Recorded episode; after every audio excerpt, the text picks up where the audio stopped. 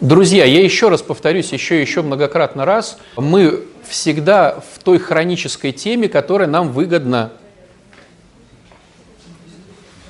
То есть, если у нас мимолетное, ну, бывает, ну да, вот, да, говорят, бес попутал, ну, вот бывает. Понятно, что не бес, понятно, что я сам себя развел, но бывает мимолетное – да дал бы я этому человеку там и денег, да помог бы я этой бабушке перейти через дорогу, да не поругался бы я на кого. Ну, бывает. Бывают такие мимолетные штуки. Порой они от страха, что у нас там у кого-то жилье непонятно заплатят, не заплатят, у кого-то работа непонятно выгонят, не выгонят, у кого-то отношения непонятно разойдутся, не разойдутся. Страхи, а мы нервничаем и порой допускаем даже с нашими любимыми людьми ну, какие-то вещи, которые бы никогда не допустили. Смотрим на себя и понимаем бред – но он не хронический. Он, ну, такой, он может быть долго идти, но все равно. А вот бывает обида.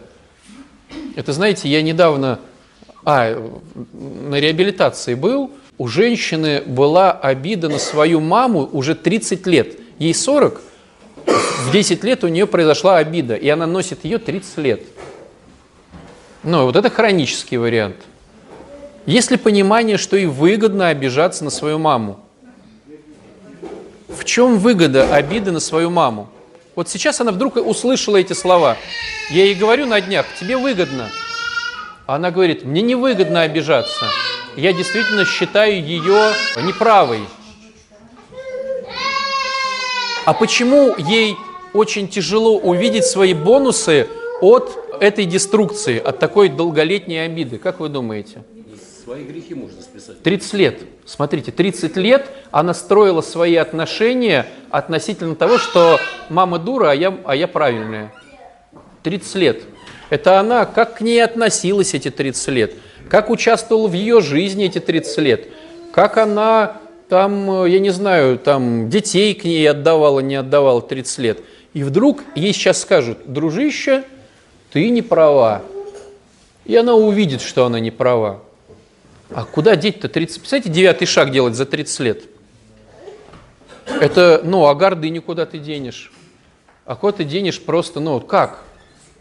Вдруг признать, что на самом деле это ты был неправ. Мама вела себя как могла.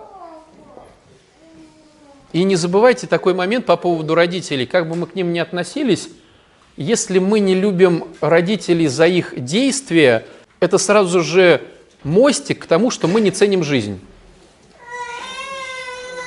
То есть жизнь нам не важна. Если у тебя есть обида или недооценка, или э, претензии к родителям, биологическим, или тем, кто тебя воспитал, то есть папа меня бросил, он ушел сразу от мамы, я его никогда в жизни не видела. Или там то-то, или все, я не знаю, любые претензии. Это сразу же следствие того, что ты не хочешь жить, не выбираешь жизнь. Кто-то понимает эту логику? То есть родители те, кто подарили тебе жизнь. Давайте перенесемся на более простые вещи. Допустим, я суперлюбитель машин, фанат машин. Вот я люблю ездить, прям вот, ну, фанат. И, и я понимаю, что есть машинки плохонькие, есть хорошенькие, и вдруг кто-то мне подарил BMW семерку или пятерку спортивную, новенькую. А я на него обижаюсь, что этот козел теперь мне всю жизнь бензина не заливает в нее. Понимаете? Или на ТОшку машину мою не водит. Или что он туда не повесил елочку, чтобы оно пахло. Или что он не моет мою машину. Или цвет тебе не тот понравился. Ну, цвет-то ладно, обычно... То есть мы же почему на родителей? То есть цвет другой, ну, Катя, как всегда. Я молчу. Ты хотела Мерседес. В твоем варианте ты хотела Мерседес. Мы получили жизнь, а теперь хотим, чтобы они нам давали бензин постоянно. Да тебе уже жизнь дали. А мне папа в детстве не давал игрушки. То есть пока я еще не знал, как заработать мне на бензин 98-й, он должен теперь и заправлять мне 98-м бензином. Он должен мыть эту машину постоянно, он должен за нее страховку платить, раз он мне ее подарил, и летом и зимой мне колеса менять на зимние и летние. А если он так не делает в течение кучи лет, он плохой, мягко говоря. А с чего? Это с того, что тебе машина была не нужна. Тебе просто бах и подарили, это твоя обуза. Ты ходишь с этой машиной и говоришь, ну вот, теперь есть машина, теперь головная боль, как я буду на ней ездить, как я теперь буду за нее страховку платить, как я буду теперь вот шиночки эти менять, как я буду там только... Да что же, зачем он мне ее подарил? Это, знаете, есть люди, которым радостно, когда они без денег сидят. Получили какую-нибудь пятнашечку и парятся, куда ее потратить. Вот там разговор не о 100 тысячах даже идет, не о 200. Пятнашка у него завелась в кармане. Да что же мне теперь с этими деньгами делать? А может быть, телефон купить? Да телефон вроде есть. А может быть, дома там полочку... Да полочка есть. Холодильник, да холодильник есть. Вот он ходит и мается с этими 15 тысячами. А подари ему 100, он вообще умрет. И вот так же и у нас бывает. Мы не выбираем жизнь. Мы не благодарны Богу, что вдруг мы открыли глаза. Ведь понимаете, в чем крутость-то? Что ты открыл глаза теперь навсегда. То есть самая супер новость, что ты теперь не, вы, не выпадешь из игры. Это в миру могут сказать, слушай, мы с тобой играть не хотим. Ну, как на работе. Подходят и говорят, ты уволен, мы с тобой играть не хотим. Помните, как в детстве ты выходишь на площадку, с кем бы поиграть? Вот кто-то там играет, а можно я с вами? Ну, давай. Поиграл немножко, потом они говорят, слушай, а мы с тобой не хотим играть, иди отсюда. Ну и ты вроде как ушел. А ты говоришь, ну я же вкладывался целый вечер в вашу игру, даже крепость сделал. Как вот многие недовольны, я уже 20 лет на этой работе, я уже там кружку принес и вот вырастил фикус там. Я так помог нашей организации, вы меня увольняете. Ну, так вот бывает в жизни. Или в отношениях. Жена говорит там, слушай, ну все, я с тобой не играю. Или муж говорит, я с тобой не играю. Дети говорят, родители так порой, к сожалению, говорят, я с тобой не играю. Так бывает. А для Бога так не бывает. Ты открыл глазки свои один раз, и все. И все, ты теперь всю жизнь жив. Даже если ты здесь уйдешь из жизни, ты там все равно будешь жить. Даже тебя все не будут любить, Бог тебя будет любить. Смотрите, какой нам сделали подарок. Пожизненное впускание вот в это всю благодать. Но мы ее не выбираем. Мы, как правило, ну, боимся, так сказать, прям Богу. Господи, я обижен на тебя, зачем ты меня родил? Что за ерунда такая? Я не хотел, я тебя не просил. Ну, мы так Богу претензии не все могут предъявить. А вот мужу, жене, детям, родителям, вот это обиды. Конечно. Когда муж употреблял, мы ходили, подали заявление на развод. Так. Потом решили... Мы подали или ты подала? Мы вдвоем. Он тоже хотел развестись Да, с тобой. Да, это была его инициатива. Потом он передумал. А почему он, как он оп- оправдывал то, что... Потому что употреблял на протяжении трех лет, и сдвига никакого не было. Не-не-не, и говорит, я хочу с тобой развестись, у меня нету сдвига. Нет, мы пошли к психологу, да, и договорились. Три человека, психолог, да, что мы будем работать. Он э, пообещал, что на протяжении полугода не будет употреблять, при этом отказался ехать в центр, да, но не будет употреблять, и мы будем регулярно ходить. И какое-то время прошло, там около месяца, и у него срыв, он сказал, да я все, я не буду ни по каким психологам ходить. Ну, Да. это как бы отправной точкой послужило. Я переехала в соседнюю комнату в этой коммуналке, э, где дочь жила. Ну, собственно, вот начался срыв. И он употреблял, да, в это время, соответственно, мы не находили взаимопонимания, настаивал на том, чтобы я обратно вернулась. Я сказала нет, что либо лечишься, либо мы выздоравливаем, не хочешь в центр, значит, давай в группу ну, и прочее. И вот э, в один из таких моментов, значит, пошли, подали заявление, потому что ссоры были, потом передумали. Э, договорились, что он стал на очередь э, в центр, я стала ходить на группу. И в тот день, когда у нас был назначен развод, э, муж собирался на работу, я приехала на тренинг в реп-центр. Э, И туда же мне там, допустим, час дня приходит один его фотография со свидетельством о расторжении браков. Ну, если у нас все наладится, мы поженимся снова. Вот у меня, я это как предательство рассматриваю. То есть он со своей стороны, с одной, да, не сказав мне, что нет, я все-таки придумал, я пойду. А вот так вот сделал. И у меня да, эта обида сидит, и До сих пор. Сколько лет? Вот. Но кто-то в группе может дать обратку? Адонов. Я могу со стороны алкоголика сказать свою сторону, что меня, я так же себя вела точно два года назад. Я употребляю м, Что ты видишь э, неправильного в по- позиции Юли? Со стороны алкоголика. такое, что как бы, ну, это болезнь. У меня два человека. Я в употреблении, я не употребляющая. Как бы два, ну, две разных. Ну, как бы я в болезни. Когда есть такое понимание, то тогда облегчается жизнь. А как бы я хочу, ну, моя, мой эгоизм, то, что я, ну, я, если ну, у меня муж бы бухал, да, наоборот, он бы был бы алкоголиком, я хочу, мой эгоизм такой, что я хочу от больного человека, в болезни причем, поведение здорового человека. То есть он психически, я, я как, как- как алкоголик, у меня в плане потребления, у меня безумие. Ну, совершенно вот эта первая рюмка и все. Как бы я второй человек. А и получается, что от меня хотят поведения. А заметили... человека, а я в безумии нахожусь, в болезни. Спасибо. Спасибо. А заметили ли вы такую, такой момент, что если хочешь быть со мной, то выздоравливай. То есть тебе надо выздоравливать, чтобы твоим мотивом была связь со мной. То есть когда человек выздоравливает ради кого-то, а не ради себя, это бесполезно. Понимаешь? То есть если ты хочешь быть со мной, то выздоравливай. То есть такая манипуляция, ну, такая глобальная. А он э, нездоровый человек, у него употребление идет. Причем, не од- что значит выздоравливай? Ни одна программа не даст тебе гарантии, что ты будешь выздоравливать. Ну, действия я имею в виду. Ни одни действия не дадут тебе гарантии к выздоровлению. Ну, гарантии нет, не про гарантии, про действия.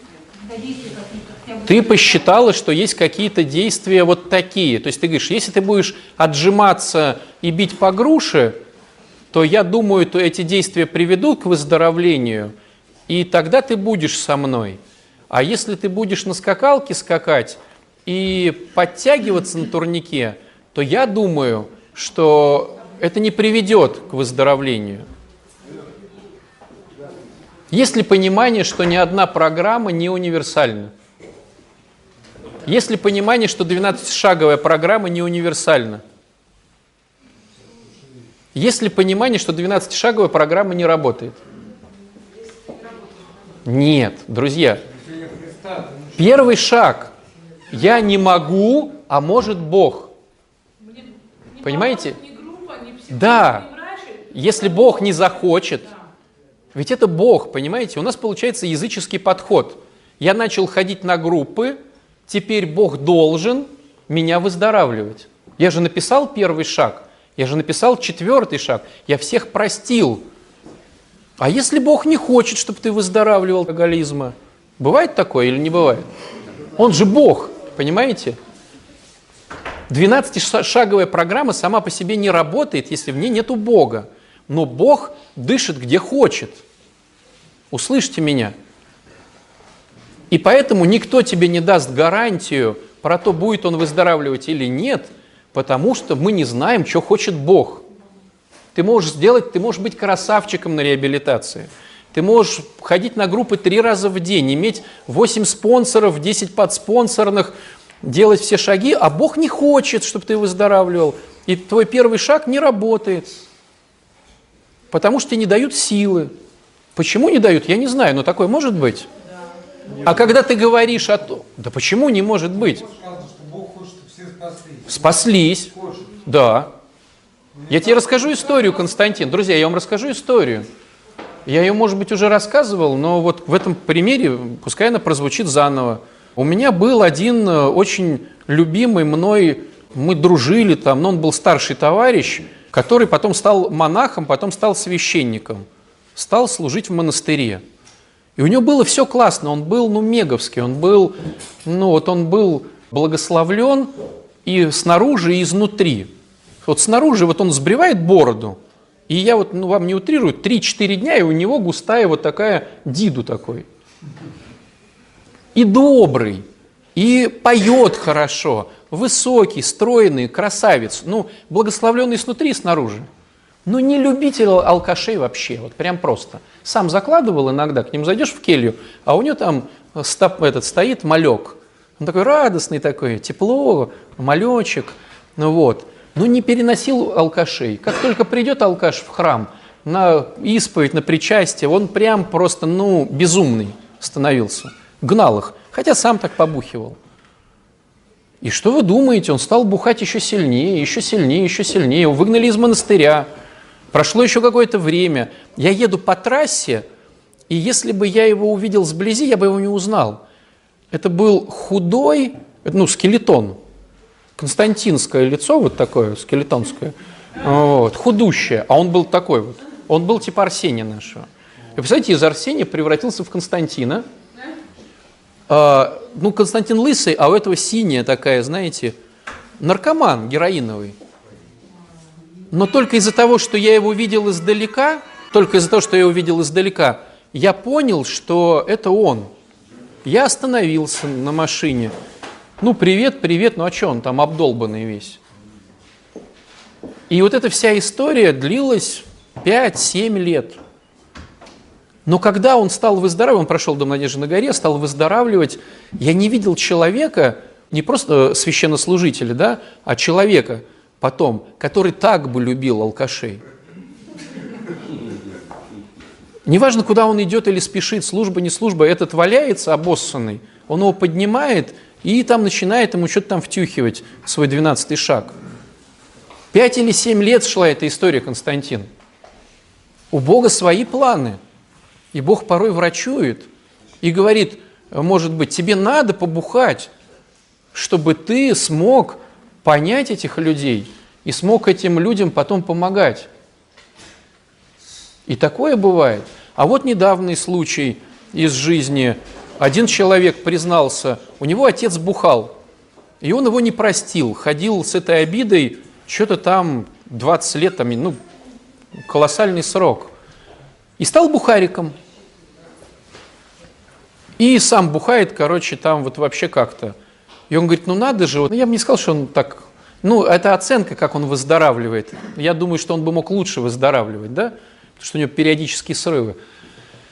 Но он сказал такую фразу, он говорит, я сейчас прощаю отца. Я понимаю теперь, как я отец – как я творю беззаконие дома, я понимаю, что теперь было у него. То есть у меня теперь тоже сопли льются от аллергии.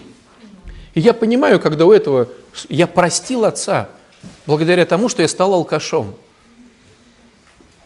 Понимаете? Но для того, чтобы он стал алкашом, может быть, нужно было тоже еще 20 лет.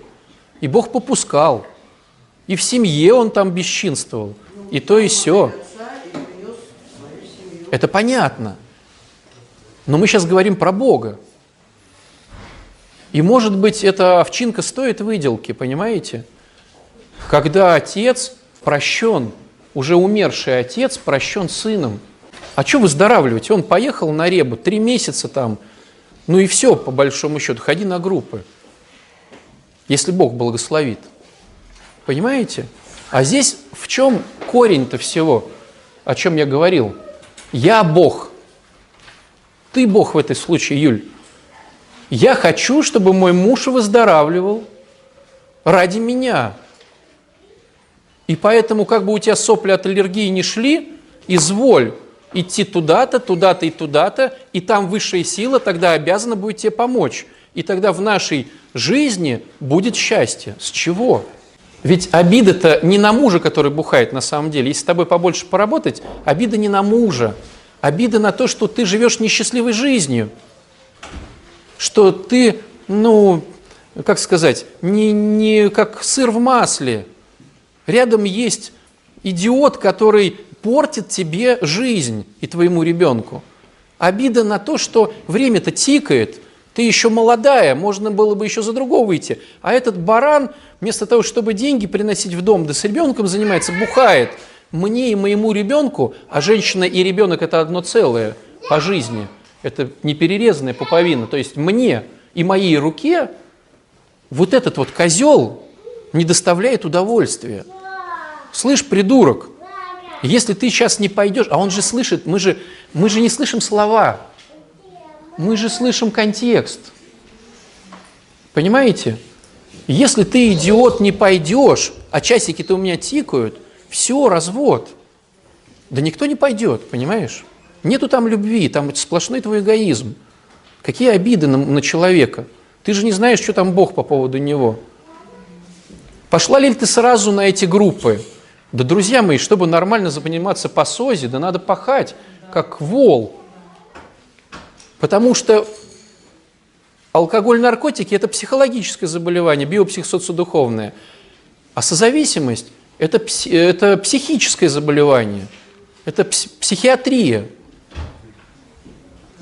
Поэтому приложить усилия в выздоровлении психиатрии надо в тонны больше, не в десятки. И то, вот если кто-то смотрел фильм про психиатрию, это «Игра разума», вот, вот посмотри «Игра разума», он же не вылечился от шизофрении. Он так до конца и видел этих двух там людей, да, и ребенка. Он научился на них не обращать внимания. Но психиатрия не лечится – ты всегда будешь думать залезть к нему в э, телефон. Ты всегда будешь хотеть этого. Ты всегда будешь думать, а где он, прислушиваться к телефонному звонку, сопоставляя какие-то свои факты, смотря его смс хотеть. Ты будешь всегда хотеть контролировать и быть в безопасности. Но можно научиться с этим жить и делать себе границы. Я не смотрю его телефон, хоть очень хочу. Я не вижу этих персонажей, хотя они есть. Я понимаю, что мне, я не доверяю мужу по своей больной психике, но я доверяю ему как выздоравливающий. Психиатрия не лечится. Если ты заболел э, созависимостью, то алло, на всю жизнь. Научись просто с этим жить. Но чтобы с этим жить здраво и не мешать другим, надо пахать, как вол. Почему это еще трудно? Ведь он же бухает, мне-то что? То есть тебе надо было сразу пойти на группы, сидеть на группах, не выходить, уже иметь кучу э, в этом плане выздоровления, спикерства, подспонсорных, кучу раз прописать уже 12 шагов там, у кого-то их принимать, вот тогда можно сказать, ну да, девчонка в принципе по СОЗе выздоравливает – но тогда бы и обиды бы, кстати, не было, если бы ты выздоравливал. То есть у тебя даже до четвертого шага ты не дошла. Не говоря о том, чтобы его прокрутить, то что с каждым глубиной духовности все заново открывается. Но я вижу Бога с маленькой буквы, который хочет заставить ради себя великого, чтобы, вернее, чтобы ему великому комфортно жилось, кого-то сделать рабом. Ты должен – а потом пойдет тема, а ты теперь должен зарабатывать не 50, а 100, иначе развод. А потом пойдет тема, а вот если ты не тот, то не так. Почему? Друзья, поблагодарите тех людей, кто вас терпит и с вами живет. Чего вы ими манипулируете? Просто поклоньтесь им и скажите, спасибо тебе, что ты меня идиота терпишь, нездорового. А тут меня обидели. Ну, то есть, представляешь, ты даже не на табуретке стоишь, ты на стремянку залезла. Меня обидели. Какая обида? Ну, то есть, вообще, я не соединяюсь с этим. Как могут тебя обидеть? Слезь с табуретки. Тебя никто не обидит. А эти все притчи бесконечные о том, что Господь нам прощает в тысячи, а мы не можем простить там в копейки. Ну, притча, помните? Простил царь миллион там долларов одному товарищу, а он вышел и говорит, ой, иди-ка, 100 баксов ты мне должен, я тебе сейчас в острог засуну. Посажу. Да. Миллион и 100 баксов. Вот такая же у нас тема. Сколько нам Бог прощает, а я не хочу прощать. И прости нам грехи наши, как и мы прощаем наших должников.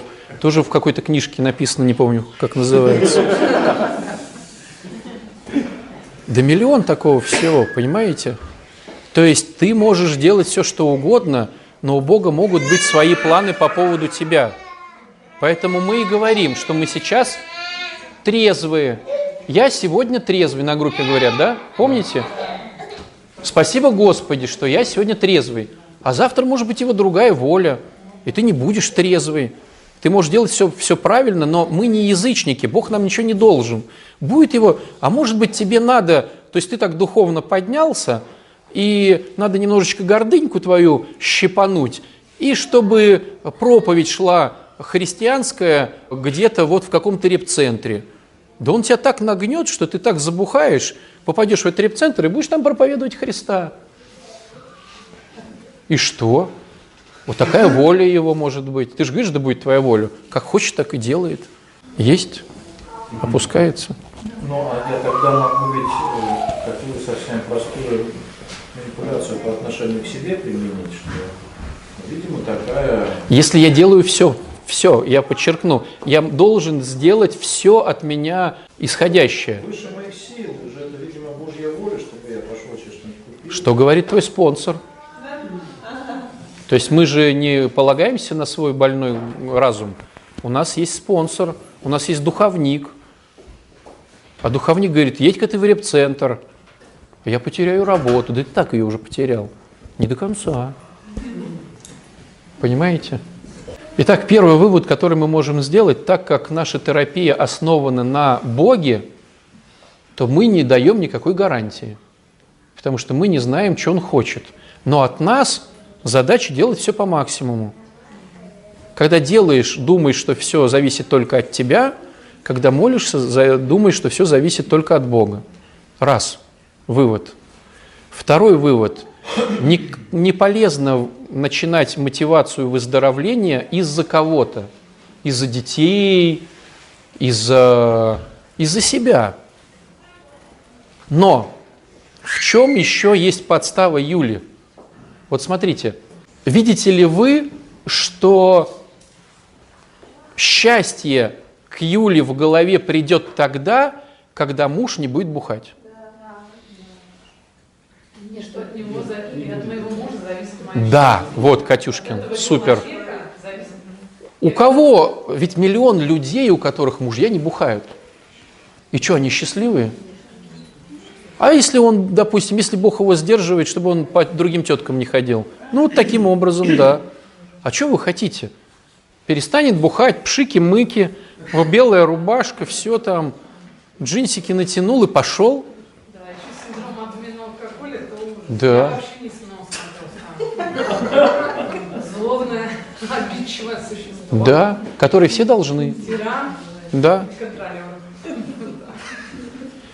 А, Я скажу, я скажу вещь, которую было бы здорово, ну так, опустить и с ней повариться. Базовые потребности. Счастье – это базовая потребность. Почему нам нужна безопасность? Почему это базовая потребность? Потому что мы когда-то были в раю, мы созданы для рая. А рай – это безопасный кусочек земли. Смотрите, там кушают фруктики, и там безопасно. И вот мы, почему мы заедаем? Потому что мы, у нас под кожей безопасность и еда – это два наших, два наших, две наших базовые потребности. А когда мы пришли сюда, нам уже нужно самим безопасность себе организовывать. Но мы стремимся к безопасности, это наши базовые потребности. Но есть еще другие базовые потребности. Там у мужчин базовая потребность – прокормить семью, у женщин базовая потребность – это наладить отношения. Так вот, умная мысль заключается в том, что базовые потребности, которые и делают тебя счастливым, ни- ты никогда не получишь от других. Базовая потребность может быть только твоя, реализована, вернее, базовая потребность реализована может быть только тобой, не кем-то другим. Вот если мужчина кормит семью, но эти деньги ему кто-то дает, как милостыню, он не в базовой потребности. То есть жена сыта, дети сыты, все одеты, обуты, а он не зарабатывает денег сам тем способом, который ему кажется правильным.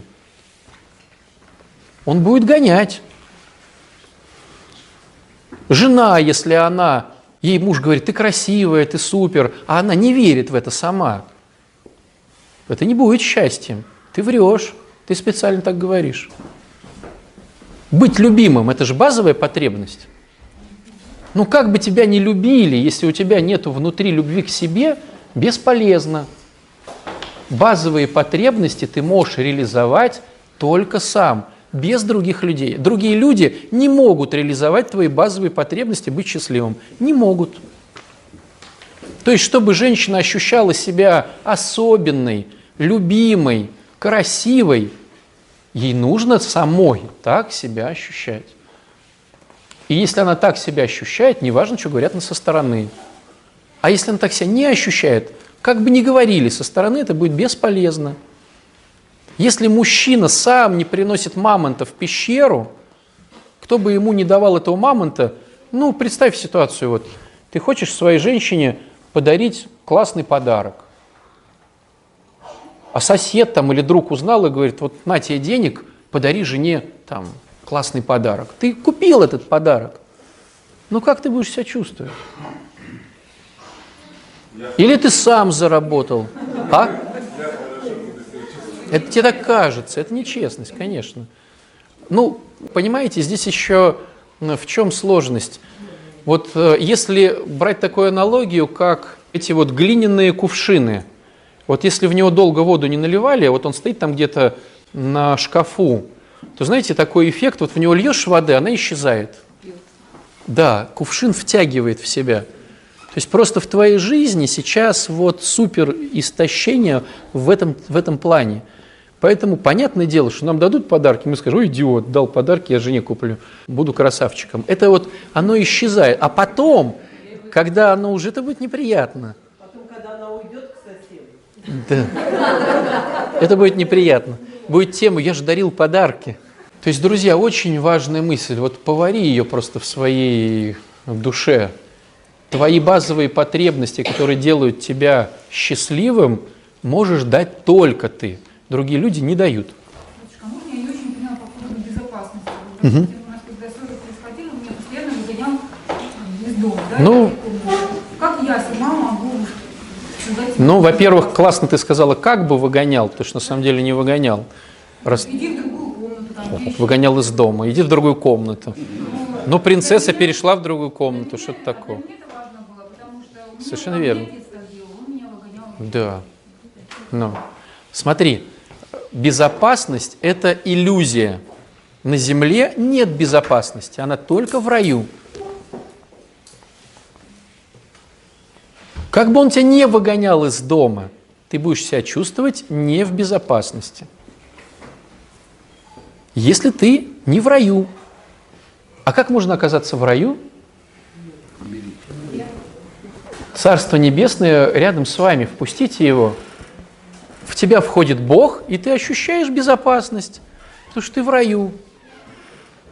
Если ты купил себе квартиру, ну, он 17-й год, сейчас живут куча народу в коммуналках, это же были целые дома кого-то. Думали ли они, когда они копали фундамент, что там через 20 лет у них их отберут? Никто не думал. 90-е годы, сколько квартир поотнимали, а вот тут что-то ехали, вспоминали эти годы, человек продал квартиру за видеомагнитофон. Для нас сейчас это смешно. А это была крутая обменка. Видеомагнитофон на квартиру однокомнатную. А сколько отнимали в 90-е годы квартиры? А что вы думаете, сейчас не отнимают? Отнимают, и государство хитрит, и всякие бандиты, ты сам тупишь, и такое бывает. Здоровье. Сегодня ты красив и молод. Дошел до дома, как-то там Посмеялся посильнее, позвонок сместился, не ходишь. А чё? Сплошь и рядом. Крякнул там как-то погромче, хоп, и защемило, и все. Лег ты спать и не проснулся. Такое бывает? Да и рот не закрылся. Вон, кто работает в травматологии, да они вам столько таких случаев расскажут. Они просто нас не касаются, вот нашей конкретной группы. А может быть и касаются, просто кто-то стесняется рассказать. Какая гарантия здоровья? Никакой. Гарантия увольнения с работы есть? Да никакой гарантии. А гарантия отношений. Бывает гарантия отношений? Да вообще, сегодня, ну, вспоминается этот банальный дурацкий случай, но все же вспоминается, когда у пары там все так, то, так, то сяк, он приходит, а она в платье вечернем, накрытый стол, нажарены там всякие вкусности, их свечи стоят. И он такой, вот, наконец-таки жена поняла, как себя вести. А она ему мило, я хочу с тобой развестись. Ну, просто побоялась сразу так сказать. И вот так решила. Бывает такое. А бывает просто, сегодня все классно, а завтра не звонит. Бывает такое? Вот. Бывает такое. А где гарантия-то тогда? Бывает, батюшка дал одно послушание, ты уже пробогател в нем головой, а он дал тебе завтра другое, туалеты мыть. Бывает такое? Бывает. И такое бывает. То есть я к чему хочу сказать? Гарантии безопасности нету на земле. Нету. Понимаешь? Ты уже выгнанный из рая. Это самое плохое. Переход из комнаты в комнату, это уже как бы, ну, ну, понимаешь? Да ты думаешь, он просто все было зашибись, а тут ты просто вот такая в вечернем платье, танцуешь ему джигу, а он такой, иди в другую комнату.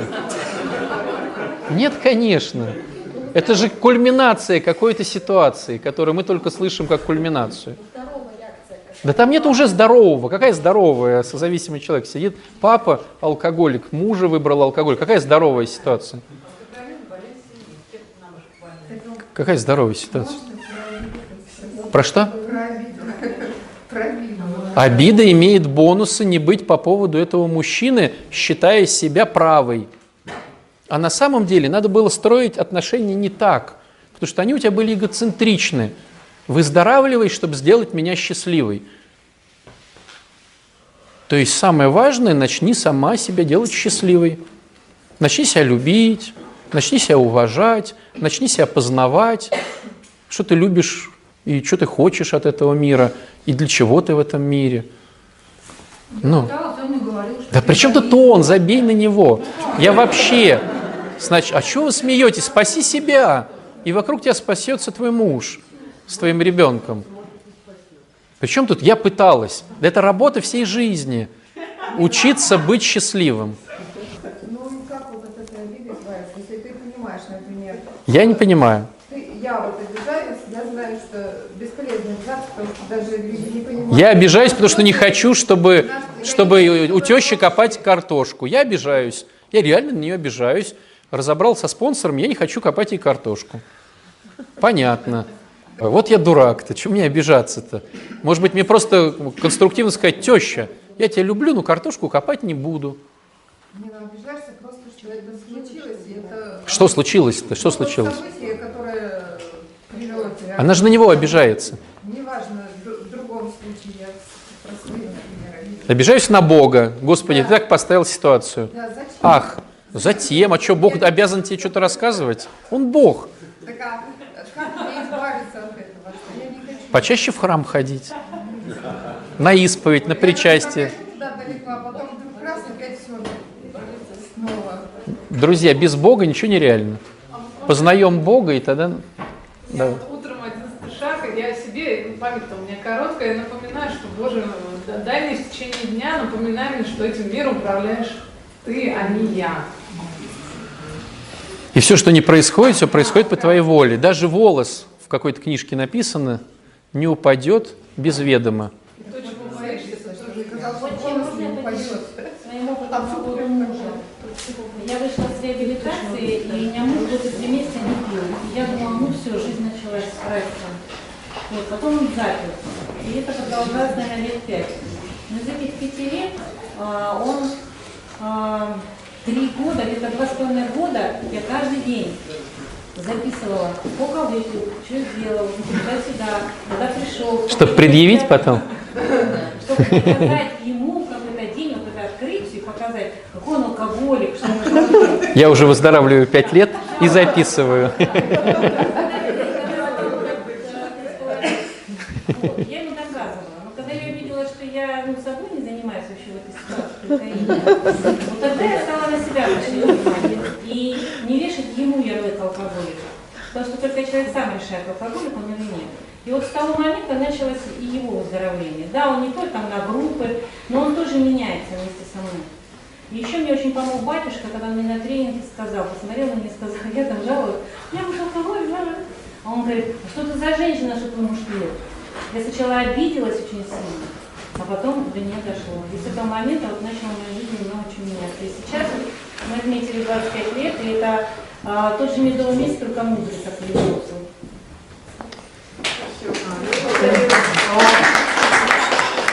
Закрываем группу, друзья.